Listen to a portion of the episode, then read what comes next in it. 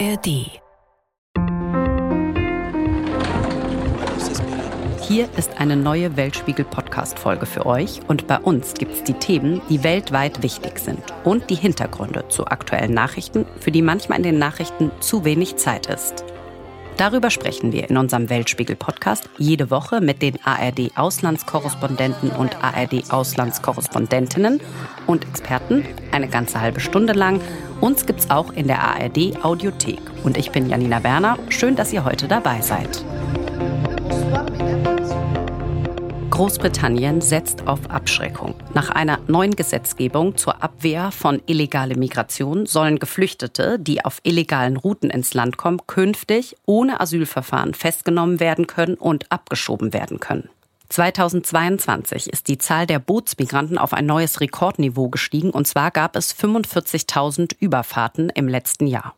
Premierminister Richie Sunak will die illegalen Überfahrten reduzieren. Das ist auch das Markenzeichen seiner Politik und hat auch schon so Slogans rausgegeben wie Stop the Boats. Darüber rede ich mit Sven Lohmann. Er ist ARD-Korrespondent in London. Und die Frage ist, wie kann man die gefährliche Route mit vielen Toten über das Mittelmeer eindämmen? Muss man mehr legale Wege schaffen und wie? Darüber spreche ich mit dem Migrationsforscher Gerald Knaus und mit der Weltspiegel-Moderatorin Isabel Schajani, die sich seit Jahren mit dem Thema Flucht und Migration beschäftigt.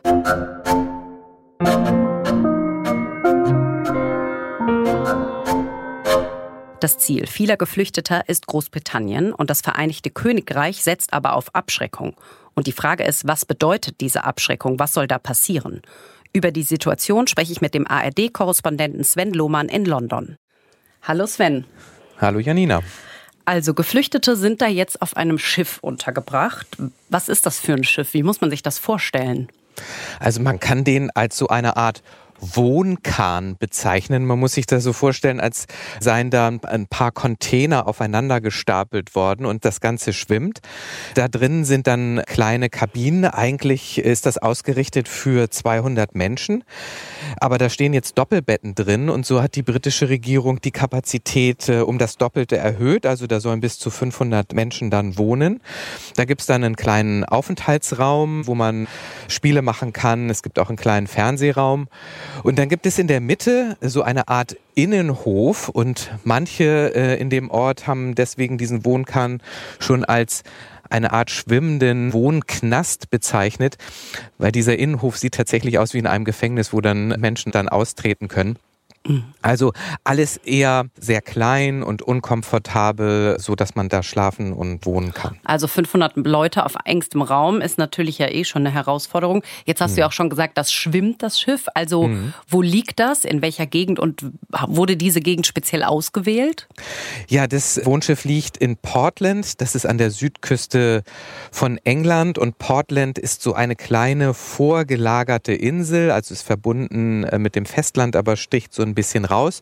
Und dort in dem Hafen und der Hafen ist äh, Sperrgebiet, also die Flüchtlinge können nicht einfach von diesem Schiff runter, dann durch den Hafen in den Ort, sondern sie müssen warten, dass Busse sie abholen zu bestimmten Zeiten. Und das war auch in der Kritik, dass sie sich da eigentlich gar nicht frei bewegen können. Sie sind zum einen abgetrennt von der Bevölkerung in Portland, sind quasi nicht da äh, Bestandteil mit ihrem Wohnschiff, sondern liegen etwas außerhalb und können auch sich nicht in der Art frei bewegen, dass sie sagen, okay, jetzt möchte ich gern mal einmal in die Stadt laufen und äh, das mache ich jetzt. Nee, das geht nur, wenn dann auch zu einer entsprechenden Zeit dann ein Bus sie dorthin fährt. Okay, das hört sich wirklich eher mehr nach Gefängnis an. Du bist ja dahin gereist und hast auch mit Geflüchteten und Anwohnern gesprochen. Was haben die dir denn so erzählt? Also was man von der Bevölkerung hört, die sind sehr überrumpelt worden. Portland hatte auch gar kein Mitspracherecht. Die Bürgermeisterin hat uns erzählt, dass sie eigentlich vom Innenministerium nur informiert worden ist, dass das Schiff kommt und dass das so gemacht wird. Es gab keine Konsultation mit der Feuerwehr oder der Polizei oder auch dem Gesundheitswesen dort vor Ort, die natürlich dann auch eigentlich ja eingebunden werden müssen. Das war dann sehr in der Kritik und bei den Menschen spürt man so eine eine Art von auf der einen Seite Willkommenskultur. Also es gab äh, relativ viele Menschen, die sich zusammengetan haben, die Sachen gesammelt haben, wie so ganz einfache Duschgel und auch Kleidung und so weiter. Und andere, die gesagt haben, also wir in Portland, wir haben sowieso selber so viele Probleme. Ich kriege nicht mal einen Arzttermin in den nächsten drei Monaten. Bei uns gibt es ganz viele Probleme und jetzt kommen noch mal vielleicht 500 Menschen mehr. Das können wir gar nicht schaffen. Und äh, es hat sich tatsächlich so eine Art von Protestbewegung gebildet. Die einen, die sagen, wir müssen den Flüchtlingen mehr helfen und das sind äh, keine menschlichen Bedingungen da auf diesem Wohnkahn und die anderen, die gesagt haben, also bei uns äh, geht es nicht, ähm, unsere Gemeinde ist, ist überfordert damit. Und da geht so eine Art von Riss jetzt durch Portland, wo sich quasi Menschen, die eigentlich dann bisher immer nebeneinander friedlich äh, gelebt haben, jetzt zerstreiten. Mit Flüchtlingen selbst haben wir nicht gesprochen, das haben aber Medien getan. Und was man von denen hört, das waren ausgewählte Flüchtlinge, die offenbar so etwas wie Folter erlebt haben, Verfolgung erlebt haben und die traumatisiert schienen, zumindest haben sie das in diesen äh, Medien hier in Großbritannien erzählt, jetzt in quasi in eine Unterkunft zu kommen, die sie an eine Art Gefängnis erinnert. Also im Grunde genommen ist da kein einziger Mensch glücklich, dass es diesen Wohnkahn gibt. Und die Zahl der Bootsflüchtlinge steigt auch immer mehr, also die nach Großbritannien übersetzen. Warum ist Großbritannien so beliebt als Land? Ja, also wir haben im vergangenen Jahr 45.000 Menschen gehabt. Das ist eine Angabe von dem Innenministerium, die über den Ärmelkanal nach Großbritannien gekommen sind. Das ist, wenn man das mit Zahlen in Deutschland vergleicht, ja gar nicht so viel. Deutschland hat im vergangenen Jahr 240.000 Asylanträge gehabt. In Großbritannien sind das 90.000.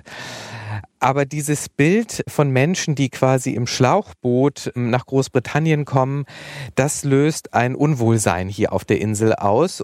Also man hat das im Prinzip quer durch alle Parteien, die finden, dass das kein Weg ist für Flüchtlinge zu ihnen zu kommen. Und dann haben wir gerade eine konservative Regierung mit den Tories, die in den vergangenen Jahren, äh, beginnend mit Boris Johnson, sehr in den Rechtspopulismus abgerutscht ist und die dieses Thema auch ausschlachten. Woran liegt es begründet? Ich glaube persönlich liegt sehr noch in dem Brexit begründet. Es war ja ein großes Versprechen, dass nach dem Brexit quasi die Zahlen der Migranten runtergehen werden. Es gab so eine Art von leichter Überfremdungsangst auf der Insel. Das ist aber nicht eingetreten seit dem Brexit. Im Gegenteil, die Zahlen sind wieder gestiegen und die konservative Regierung nutzt jetzt dieses Thema, um sozusagen die Verteidigerin des Brexit zu sein, hart gegen Flüchtlinge vorzugehen. Denn in Wahrheit muss man ja sagen, dadurch, dass durch den Brexit viele Ausländer die Insel verlassen haben. Und das merken die Briten im Gesundheitssystem. Da sind Ärzte gegangen, es sind Pflegekräfte gegangen. Auf den Feldern fehlen die Menschen, die die Ernte einfahren. Und da musste die britische Regierung nachbessern. Sie hat dann sozusagen so, so Programme aufgelegt, um wieder äh, Migranten ins Land zu holen, die dann in den Schlachtereien arbeiten, auf dem Feld arbeiten und auch im Gesundheitssystem arbeiten. Und die Flüchtlinge sind natürlich da ein willkommenes Ziel für die konservative Regierung zu sagen, aber hier an der Stelle gehen wir ganz hart vor, weil wir wollen ja unser Brexit-Versprechen einhalten und die Kontrolle über ihre Grenzen, was ja immer so ein Claim war, die wollen wir wieder erlangen. Und die Innenministerin scheint ja auch eine ziemliche Hardlinerin, was diesen Abschreckungskurs betrifft, zu sein. Oder warum setzt man jetzt so auf Abschreckung? Ja, die britische Innenministerin, die gilt sozusagen als die harte Hand in der Regierung. Die bedient sich auch des Öfteren rechtspopulistischem Vokabular. Wir können mal eben einen kurzen Redeausschnitt von ihr hören aus dem Parlament. The British people deserve to know which party is serious about stopping the invasion utterly serious about ending the scourge of illegal migration. Ja, da spricht sie davon, dass ihre Partei die einzige sei, die gegen die Invasion vorgeht. Für sie sind das Illegale und die Ankunft muss man stoppen. Und sie reklamiert auch für sich, dass sie im Prinzip im Namen der rechtschaffenden britischen Bevölkerung handelt. Und da erkennt man, dass sie diejenige ist, die quasi so die Hardlinerin in dieser Regierung ist. Jetzt setzt die Regierung ja auf Abschreckung, haben wir schon gehört, auch von der mhm. Innenministerin. Wie ist das denn? Es gibt natürlich auch NGOs und Anwälte, die die Geflüchteten ja unterstützen. Wie werden die gerade so gesehen? Flüchtlingsorganisationen sind quasi ein Ziel der Regierung, die man attackieren möchte, die man angreifen möchte, genauso wie Anwälte, die sich für Flüchtlinge einsetzen. Die britische Regierung hat ja eine Gesetzesverschärfung vorgenommen, in der es heißt, dass wenn Menschen über den Ärmelkanal kommen, dass ihnen das Recht, Asyl zu beantragen, quasi genommen wird, dass sie binnen von 28 Tagen abgeschoben äh, werden können. Das gilt selbst, diese Einkasernierung gilt selbst für Schwangere und Kinder. Und es gab auch den Versuch, Flüchtlinge, äh, die hierher gekommen sind, nach Ruanda auszufliegen, dass sie dort Asyl beantragen können und gar nicht in Großbritannien. Die britische Regierung hat mit Ruanda da ein, ein Abkommen geschlossen. Das verstößt in Teilen gegen das Rechtssystem. Und natürlich gab es dann auch Anwälte, die quasi sich für Flüchtlinge eingesetzt haben. Es ist nie zu einem Flug nach Ruanda beispielsweise gekommen, weil Anwälte es geschafft haben zu sagen, also Flüchtlinge dürfen nicht nach Ruanda, einmal weil es kein sicheres Herkunftsland ist, weil manche vielleicht auch nicht diese Reise antreten sollen, weil sie eine Geschichte von Folter haben. Und genau diese Anwälte sind der britischen Regierung eine Art Dorn im Auge und äh, die werden hier als linke Anwälte, als Aktivisten bezeichnet. Das ist natürlich nicht politisch gemeint, sondern soll eine Art Beleidigung sein. Und äh, wir haben in den vergangenen zehn Tagen eine Art von Eskalation erlebt. Ähm, es gab nämlich eine Art Dossier in der Parteizentrale der konservativen Regierung, wo Anwälte quasi genannt worden sind, die sich für Flüchtlinge einsetzen. Und dieses Dossier ist an Zeitungen gespielt worden. Und da gab es beispielsweise eine Anwältin, die sich für einen Flüchtling eingesetzt hat, der nicht nach Ruanda fliegen sollte. Die stand dann mit ihrem Namen und ihrem Gesicht zu sehen in der Zeitung und war sozusagen der Prototyp dieser sogenannten linken Anwälte. Ja, und das hatte natürlich zur Folge, dass sie jetzt Drohungen erhalten hat und welche Art, das können wir uns mal eben von ihr schildern lassen. I've had emails that have come in, you know, one's threatened to drown me, one's threatened to cut my throat. Um, you know, we have to brief the police. I've had to have security briefings. I've had to make security measures at my house. I've got children, a partner. So um, it then dawned on me that this is actually more serious. Also sie fühlt sich schlichtweg nicht mehr sicher und die britische Regierung nimmt das billigend in Kauf, nicht nur Anwälte quasi zu diffamieren, sondern einen ganzen Berufsstand auch zu kritisieren, zu diffamieren und im Grunde genommen tun die ja nichts anderes, als zu schauen, ob das, was äh, die britische Regierung tut, auch dem britischen Recht entspricht. Aber die britische Regierung tut so, als würden diese Anwälte quasi jedes Schlupfloch suchen und sich quasi ihrem Kurs entgegenstellen und am Ende auch zu sagen, ja, Anwälte sind schuld, dass immer noch so viele Flüchtlinge kommen, weil wir einfach unsere Gesetze nicht umsetzen können, weil wir unsere Maßnahmen nicht umsetzen können. Danke, Sven, dass du uns nochmal eingeordnet hast, wie Großbritannien gerade auf Abschreckungskurs setzt bei Geflüchteten. Danke. Gerne. Die Zahl der Geflüchteten weltweit nimmt zu. Und laut UNHCR waren im vergangenen Jahr mehr als 108 Millionen Menschen auf der Flucht. Einmal sind sie auf der Flucht in Richtung fremde Länder, aber sie sind auch auf der Flucht im eigenen Land. Viele träumen immer noch von Europa und nehmen deshalb die gefährliche und tödliche Fahrt übers Mittelmeer auf sich. Aber viele Länder in Europa schotten sich auch ab.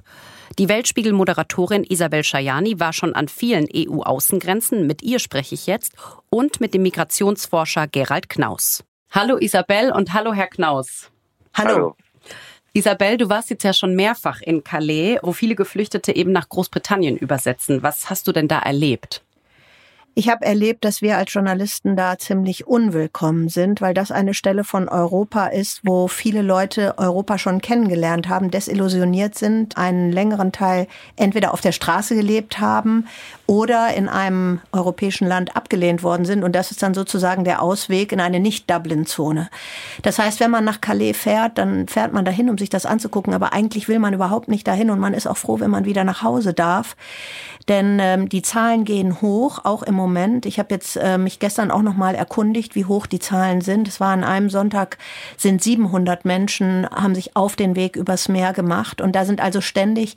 Es gibt so mehrere Orte in Calais, äh, wo sich nach Ethnien getrennt die Menschen aufhalten, in der Regel so ungefähr zehn Tage. Einer davon ist Grand Saint. Und in Grand Saint sind im Moment ungefähr 900 bis 1000 Personen, darunter auch Familien. Und das ist ein Ort, wenn du da hinkommst, du merkst da schon, versinkt man so ein bisschen mit Gummistiefeln, wenn es vorher geregnet hat. Das ist ein Ort, wo man Hilflosigkeit gepaart mit äh, Kriminalität erlebt. Denn das ist kontrolliert. Das ist kontrolliert von Figuren, die da irgendwie am Eingang sitzen, so Männer mit so einer äh, Handtasche, so quer über den Bauch, ähm, die dann auch ganz schnell mal sagen, so weg hier. Mhm. Und es ist auch übrigens für die NGOs da sehr schwierig, weil wenn diese Männer dann sagen, weg hier, dann müssen die aber ganz schnell verschwinden, denn das kann auch für die sehr gefährlich werden. Das heißt, Calais ist ein Ort, der Europa ist, ja, ja aber er ist auch überhaupt nicht Europa. Weil die Polizei geht da nicht rein, wenn die Ethnien sich kloppen. Und die Polizei geht da auch nicht rein, wenn es wirklich gefährlich wird für die Leute. Das machen die Hilfsorganisationen. Und man muss auch einfach sagen, dass für die Menschen, die da leben, ja, zum Beispiel in Calais, natürlich sind die Grundstückspreise gesunken. Natürlich sind die Ärzte genervt, wenn die im Krankenhaus ständig solche Menschen behandeln müssen, die zum Beispiel von irgendwelchen Messerstechereien verletzt sind. Das heißt, wir sind an einer Stelle, in einer Grauzone, die, wenn es ums Humanitäre geht, wirklich bitter ist und wenn es ums Kriminelle geht, auch ziemlich satt aufgestellt. Jetzt setzt ja Großbritannien mehr und mehr auf Abschreckung. Bringt das was? Weil ich meine, wenn an einem Tag 700 Menschen übersetzen, bringt diese Abschreckung ja nichts. Ich glaube, sie bringt überhaupt nichts. Also wenn man sich die Zahlen anguckt, weil die Leute sind unterwegs und sie sind da und da ist einfach, das ist auch das, was wir immer wieder hören. Ja, wir probieren es halt. Wir probieren es halt, bis es geht und dann kommt immer, ich habe da irgendeinen Verwandten, ich muss dahin. Und wenn du einmal losgegangen bist und du hast sozusagen kein Zurück, dann probierst du es halt. Und im Zweifel sind diejenigen, die davon profitieren, die Schlepper, weil die Preise steigen. Also mein Eindruck ist nicht, dass die britische Politik in all ihrer Härte Auswirkungen konkret hat auf die Menschen, die da in Calais sind. Ich weiß nicht, wie Gerald Knaus das sieht. Würde mich interessieren. Ja, also der Test für diese Politik ist natürlich, ob sie die selbstgestellten Ziele erreicht. Und äh, es ist vollkommen klar, dass sie diese Ziele nicht nur in diesem Jahr, sondern auch in den letzten vier Jahren nie erreicht hat. Die Zahlen steigen. Wir hatten seit vielen Jahren konservative Home Secretaries, also Innenminister, Innenministerinnen in Großbritannien. Seit der damalige Innenminister vor vier Jahren seinen Urlaub abgebrochen hat, weil 200 Menschen über das Meer kamen. Im letzten Jahr waren es über 46.000. Ja, Großbritannien hat Frankreich hunderte Millionen Euro angeboten, hat seine eigenen Asylgesetze verschärft, hat gedroht.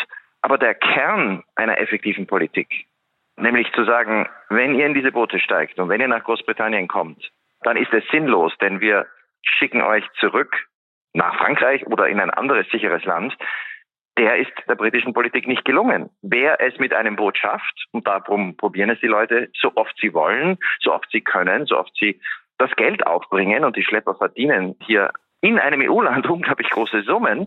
Aber wer es irgendwann einmal nach Großbritannien schafft, der bleibt in Großbritannien. Und solange diese Realität nicht geändert werden kann, ist die Rhetorik aus London vollkommen fruchtlos. Was wäre denn eine effektive Politik oder was würde Menschen wirklich davon abhalten? Gibt es da überhaupt was? Ich meine, wir diskutieren ja jetzt vor allem für ein deutsches Publikum und ich glaube, dass es hier tatsächlich auch für Deutschland eine Rolle gibt. Die deutsche Ampelkoalition hat in ihrem Koalitionsvertrag gesagt, sie will irreguläre Migration reduzieren. Da denkt sie natürlich an die irreguläre Migration über das Meer in die EU. Aber der Ort, wo sie anfangen könnte zu beweisen, dass man irreguläre Migration und Schlepper bekämpfen kann und die irreguläre Migration reduzieren kann, ohne Menschenrechtsverletzungen, ist tatsächlich am Ärmelkanal.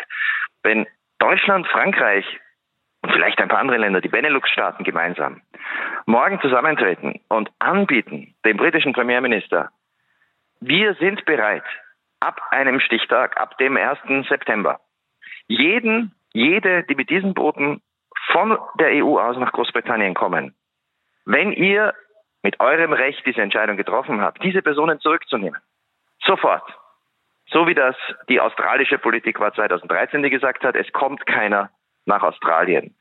Mit dem Unterschied, dass natürlich Frankreich, Deutschland und die Benelux-Staaten hundertprozentig sichere Drittstaaten sind. Also Frankreich vergibt mehr Asyl als Großbritannien, Äh, in Frankreich stellen mehr Menschen einen Asylantrag. Die Menschenrechtskonvention gilt ja auch in der EU natürlich, so wie in Großbritannien.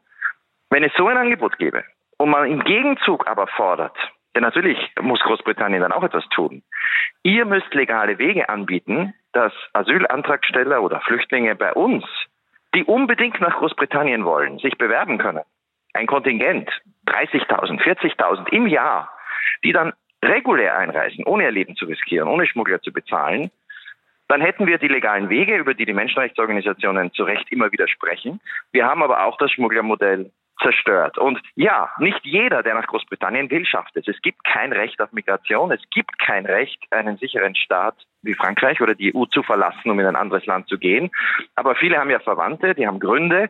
Und wenn man da einen legalen Weg bietet und gleichzeitig das Schmugglermodell zerstört, ich glaube, binnen weniger Tage, und das haben wir schon in der Vergangenheit an anderen Beispielen gesehen, würde das gesamte Schmugglermodell zusammenbrechen. Und das liegt jetzt an der Europäischen Union, auch an Deutschland, hier ein Angebot zu machen.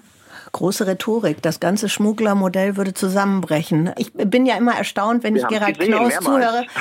Ich, ich, bin immer erstaunt, wenn ich ähm, Gerald Knaus zuhöre, weil er in den dunkelsten Momenten immer noch eine kreative Idee hat, wie man es politisch vielleicht lösen könnte. Und ich habe jetzt gerade fasziniert zugehört und ich habe mich natürlich gefragt, okay, Gerald Knaus hat gesagt, bei uns bewerben, also auf der europäischen EU-Seite, regulär bewerben und dann könnten sie regulär einreisen. Aber was, man muss ja bei solchen Sachen immer in das bürokratische Klein-Klein gucken, weil das ist am Ende, wenn es um Pässe und Einreise und Fingerabdrücke und sowas geht, klingt für einen deutschen Zuhörer langweilig, ist aber am Ende dann genau das Entscheidende. Was hieße das in der Praxis? Hieße das, dass auf europäischer Seite, weil ich meine, die können ja jetzt schon in Frankreich bleiben, will aber keiner.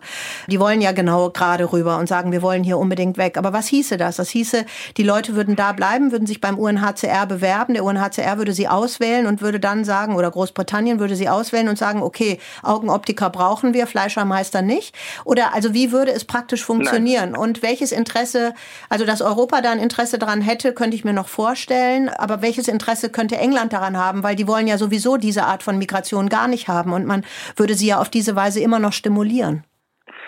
Also die Frage der Interessen ist natürlich zentral, aber zuerst ganz kurz zur Frage der Umsetzung. Großbritannien hat ein Programm, wo in den letzten, ich weiß jetzt nicht mehr die letzten Zahlen, es waren über 140.000 Ukrainer, die ja nach Großbritannien nicht einreisen dürfen, die müssen ja sich bewerben, die müssen einen Sponsor haben, aufgenommen wurden in kurzer Zeit. Jeder Staat kann das organisieren. Kanada macht das ununterbrochen. Großbritannien könnte sagen, ein Kontingent vereinbart mit der EU, denn auch wir sind ein reiches Land. Dafür bekommen wir etwas, nämlich die Kontrolle über unsere Grenzen. Dafür nehmen wir Leute auf. Der, um Gottes Willen nicht den UNHCR auch noch diese Aufgabe aufbürden. Der ist ohnehin schon an der Grenze dessen, was mit seinen Kapazitäten, seinem Budget möglich ist. Da gibt es andere Krisen in der Welt. Nein, das sollten Großbritannien und Frankreich gemeinsam lösen. Die Interessen sind der Schlüssel. Also wir haben eine britische Regierung, die versprochen hat, wir kontrollieren unsere Grenze. Und dafür war sie bereit, erst im März bei einem Gipfel zwischen Premierminister Sunak und dem französischen Präsident Macron in Paris über 400 Millionen Euro zu versprechen. Das funktioniert überhaupt nicht, weil natürlich Frankreich ja manche stoppt und das wurde jetzt gut beschrieben, ne, auch wie die Kriminellen eine fast rechtsfreie Räume schaffen. Für die französische Polizei ist es nicht die Priorität, Leute daran zu hindern, ihr Land zu verlassen. Das heißt, die englische Regierung verspricht seit vier Jahren, wir stoppen das. Und es gelingt ihr nicht. Und dann setzt sie auf Lösungen wie Ruanda, wo das englische Gericht das Berufungsgericht erst vor kurzem gesagt hat, theoretisch wäre das akzeptabel, wenn Ruanda ein funktionierendes Asylsystem hätte.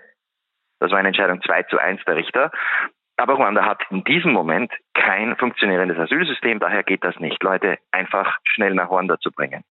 Die englische Regierung braucht also eine Lösung. Und dann wird es in der Regierung Diskussionen geben. Die Innenministerin sagt vielleicht, wir brauchen keine Lösung. Die Krise ist gut für uns. Aber ich glaube, der Premierminister und viele andere der Abgeordneten, die im nächsten Wahlkampf fürchten müssen, ihren Parlamentssitz zu verlieren, werden eine Lösung wollen. Und wenn dann die Europäische Union sagt, das ist einfach nur die notwendige Solidarität. Alle reden über legale Wege, übrigens auch die englische Regierung. Sie sagt, es gibt ja legale Wege. Ja, dann bieten wir sie doch an. Und was die Umsetzung betrifft, praktisch, also jeder Afghane, jeder äh, Senegalese, äh, jeder Syrer, der jetzt in der EU ist, ist ja in der gleichen Situation. Manchmal haben Dokumente, manche haben keine, die müssen einen Asylantrag stellen.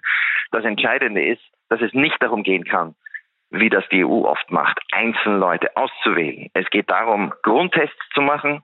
Ich meine, sind diese Leute auf irgendwelchen Terrorlisten? Gibt es irgendwelche Anzeichen, dass wird eine verschwindende Minderheit, die in irgendeiner Form auftauchen wird? Äh, haben Leute Verwandte? Viele haben ja Verwandte. Ja, dann ist es ganz leicht. Die können dann beweisen, wir haben bereits eine Verbindung nach Großbritannien. Und Menschen, die einen Asylantrag in Frankreich stellen, und das waren in den letzten Jahren jedes Jahr über 100.000, sind in der gleichen Lage. Wenn man über legale Migration redet und Kontingente, dann ist es ja aber auch begrenzt natürlich. Und wenn dann der 300.001. kommen würde, der würde dann ja nicht mehr darunter fallen, oder? Es gibt ja Vorbilder in Amerika, in Kanada, in Australien, die mit diesen Kontingenten arbeiten, wo es ein Interesse vom Land gibt, welche Gruppen sie haben wollen. Die suchen sich das jedes Jahr neu aus und dann schwankt das in Amerika so zwischen, ich glaube, 70.000, 110.000, 120.000. Und dann kommen diese Leute ins Land und der entscheidende Punkt, finde ich, ist, wenn es über diesen Prozess geht, dann fängt tatsächlich, wenn du in dem neuen Land bist, ein neues Leben an. Dann ist nicht mehr fraglich, ob du abgeschoben wirst oder nicht, sondern dann bist du da. So, der Weg dahin kann allerdings ein sehr bitterer sein. Wir haben auch ein paar hundert, die nach Deutschland auf diesem Weg gekommen sind. Die waren dann aber zum Teil, ich habe eine Familie begleitet hier in Paderborn, die kam aus Somalia. Die Kinder haben ein Flüchtlingscamp, bevor sie hier nach Deutschland gekommen sind. Die haben das niemals in ihrem Leben verlassen. Weil dieser Prozess, der kann so lange dauern. Der kann bis zu 20 Jahre dauern, sozusagen dein halbes Leben da, ja, dass es fast vorbei ist. Aber grundsätzlich ist die Idee, dass man ausgewählt wird und eben nicht diesen Weg geht. Also wir haben einen, bei WDR for You, wir haben einen Vater begleitet mit einer dreijährigen Tochter, die über den Ärmelkanal rüber sind. Was, also die haben natürlich einen bitteren Weg hinter sich. Die waren erst zweieinhalb Jahre in Griechenland, haben, der hat er auf der Straße gelebt. Dann ist er zu Fuß von Griechenland bis nach Calais marschiert. Dann sind sie irgendwann im November 21 tatsächlich rübergekommen. Und an dem Tag sind gleichzeitig etliche ertrunken, die hatten Glück, dass sie nicht ertrunken sind. So, dann waren die in England, im gelobten Land. Die hatten alles hinter sich gelassen, um endlich an diesen Ort anzukommen. Ja, was glaubst du, wie kaputt der ist? So, der hat seine Anerkennung, hat er jetzt erst im August bekommen. Das heißt, das hat fast zwei Jahre gedauert. Das heißt, du hast Menschen, der Weg ist dann andersrum. Die kommen dann an und sind so erschöpft, von dem, was sie hinter sich haben. Es lohnt sich wirklich, eine öffentliche Diskussion darüber zu haben, ob das Wege sind und was man machen kann, damit Menschen nicht ihr ganzes Leben in irgendwelchen Lagern vergammeln, ehe sie dann das große Glück haben und nach Wesel ziehen dürfen. Man muss ja immer bedenken, wenn man einen Vorschlag macht. Ich meine, natürlich gibt es dann einzelne Fälle, wo es kompliziert wird, aber der gegenwärtige Zustand ist ja für alle katastrophal.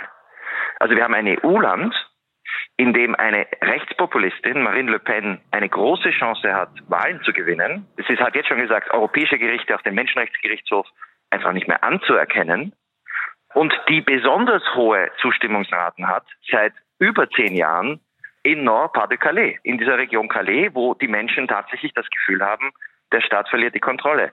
Und gleichzeitig haben wir Schmuggler in einem EU-Land, die pro Überfahrt, ich weiß nicht, was die Preise jetzt sind, 2000 Euro verdienen. Ja, und wir haben regelmäßig Leute, die ertrinken. Und all das zeigt, dass es nicht in diesem Moment Demokratien, die beide sicher sind, Großbritannien, Frankreich und noch ein paar andere in der EU, die sicher sind, die dem Flüchtlingsschutz verpflichtet sind, selbst zwischen Euro europäischen Staaten nicht schaffen, eine humane Kontrolle der Migration hinzubekommen. Und das bedeutet auch für den Europawahlkampf nächstes Jahr, wenn es nicht gelingt, nicht einmal zwischen Demokratien in Europa human irreguläre Migration zu reduzieren, dann kommen die großen Vereinfacher, die sagen, ja, die einzige Möglichkeit ist, wir betrachten es als ein Problem der Invasion, wie das Viktor Orban immer sagt. Es ist eine Invasion von außen. Wir müssen uns wehren. Wir schicken die Leute egal wie zurück oder wir machen Deals mit libyschen Küstenwachen sogar mit den Leuten von Herrn Haftar, dem Kriegsverbrecher und General in Ostlibyen. Ich muss einmal eine Gretchenfrage stellen. Gerhard Knoss, ich muss einmal eine Gretchenfrage stellen, weil das ja jetzt hier in der deutschen Diskussion langsam immer wieder auftaucht. Sind Sie der Meinung, dass das Asylrecht abgeschafft gehört, wenn es diese Kontingente gibt, wenn es legale Fluchtwege für eine geringe Anzahl, aber trotzdem legale gibt? Sollte dann das Asylrecht, die Genfer Konvention, abgeschafft werden? Nein, natürlich nicht. Und das ist auch überhaupt nicht notwendig, um Kontrolle zu haben. Was wir brauchen, ist sichere Drittstaaten.